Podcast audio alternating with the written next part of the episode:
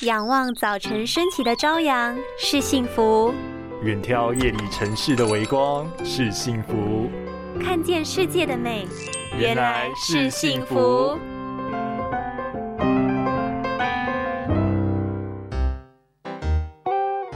哎，我最近眼前都会闪过一个黑影，哎，啊，清明节快到了，你不要讲这种话啦。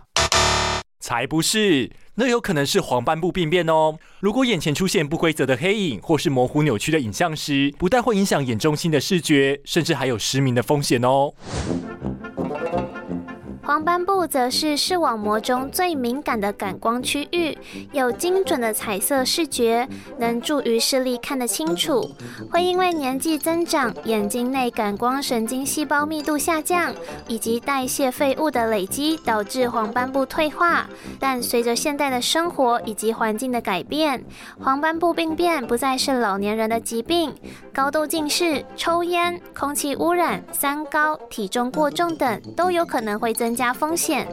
平时我们也可以透过美国眼科医学会建议的阿姆斯勒方格表自我测试，假使看到线条扭曲、变形、有暗影，就有可能是黄斑部病变，一定要尽快就医哦。拥有清晰明亮的视野就是幸福。捍卫世界的保护力，一起革命。